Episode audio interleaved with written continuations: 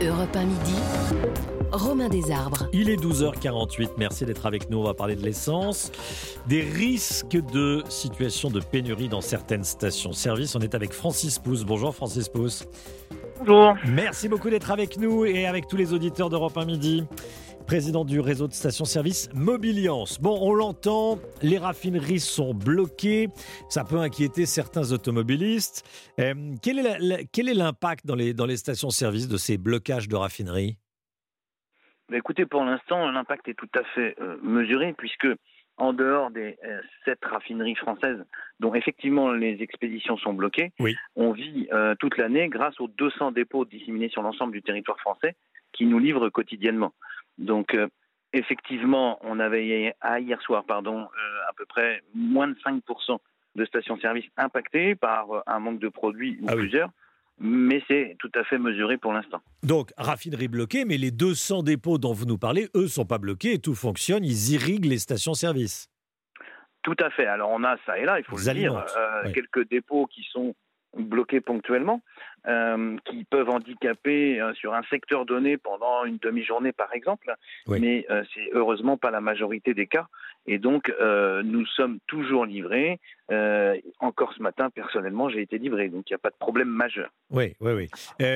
tiens, Frédéric a 69 ans, il nous appelle d'Arcachon. Bonjour Frédéric. Oui, bon, bonjour, merci de me prendre à l'antenne. Bah, merci à vous de, de, de, nous appeler, Frédéric. Vous pensez qu'il y a un risque de pénurie ou pas? Ah, moi, je, bonjour. Je, je, je, pense, oui, parce que c'est un bon, quand même, l'approvisionnement le, en carburant est un levier, un levier important dans, dans, dans l'arsenal hein, de, de, de, la contestation. Hein. Les syndicats, c'est un, un, moyen de pression très clair. Un hein, moyen de pression qui est quand même très et habituel. Voilà, le, le, carburant est bien sûr derrière les routiers, mmh. les, les, poids lourds pour l'approvisionnement. Ce sont quand même de, choses importantes.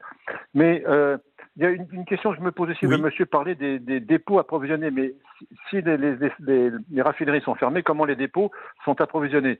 Par des par l'étranger, par où Comment comment bah, Francis Pousse vous, vous, écoute et il va vous répondre directement. Oui, oui. je vais être très clair. Euh, euh, en France, 50% de la de la consommation est assurée par les raffineries françaises et 50% euh, c'est de l'import. Euh, donc on a d'ailleurs activé ces leviers euh, de massifier l'import quand c'est un problème au mois de novembre dernier.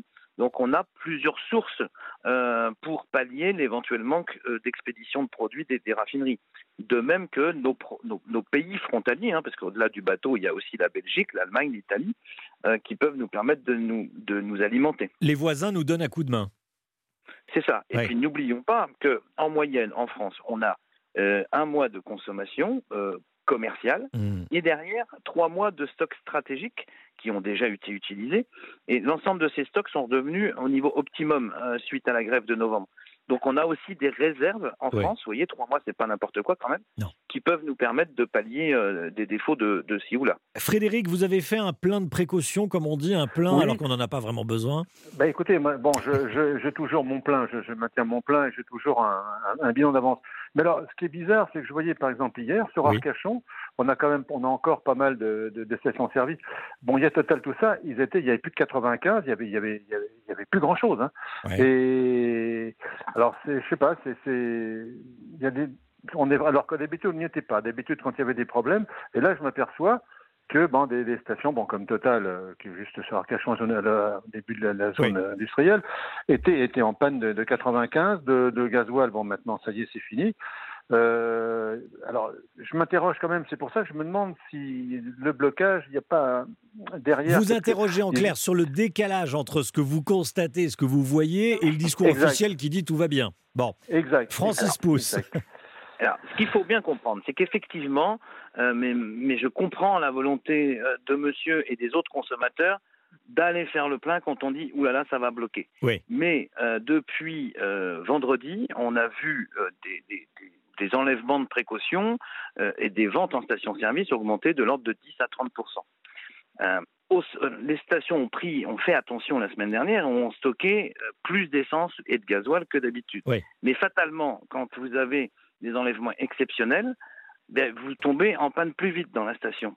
Et derrière, la logistique qui est habituée à travailler, je vous dis, pour exemple, à livrer 10 stations par jour, eh ben, quand il y en a plus en rupture, on ne peut pas les livrer. Donc ça crée un décalage et ces phénomènes de rupture ponctuels qui sont heureusement réparés rapidement. Et puis après, dans certaines stations, il y a par exemple une priorité qui est donnée au gasoil euh, parce que c'est une station qui distribue d'habitude pour les poids lourds. Donc vous voyez, euh, tous les produits n'arrivent pas en même temps en station quand quand il y a un début de crise. Merci beaucoup Francis Pousse, président du réseau de stations-service Mobiliance. Merci d'avoir été avec nous dans Europe 1 Midi et merci à Frédéric de nous avoir appelé d'Arcachon, 12h54. Les rendez-vous européens, vous les connaissez, hein.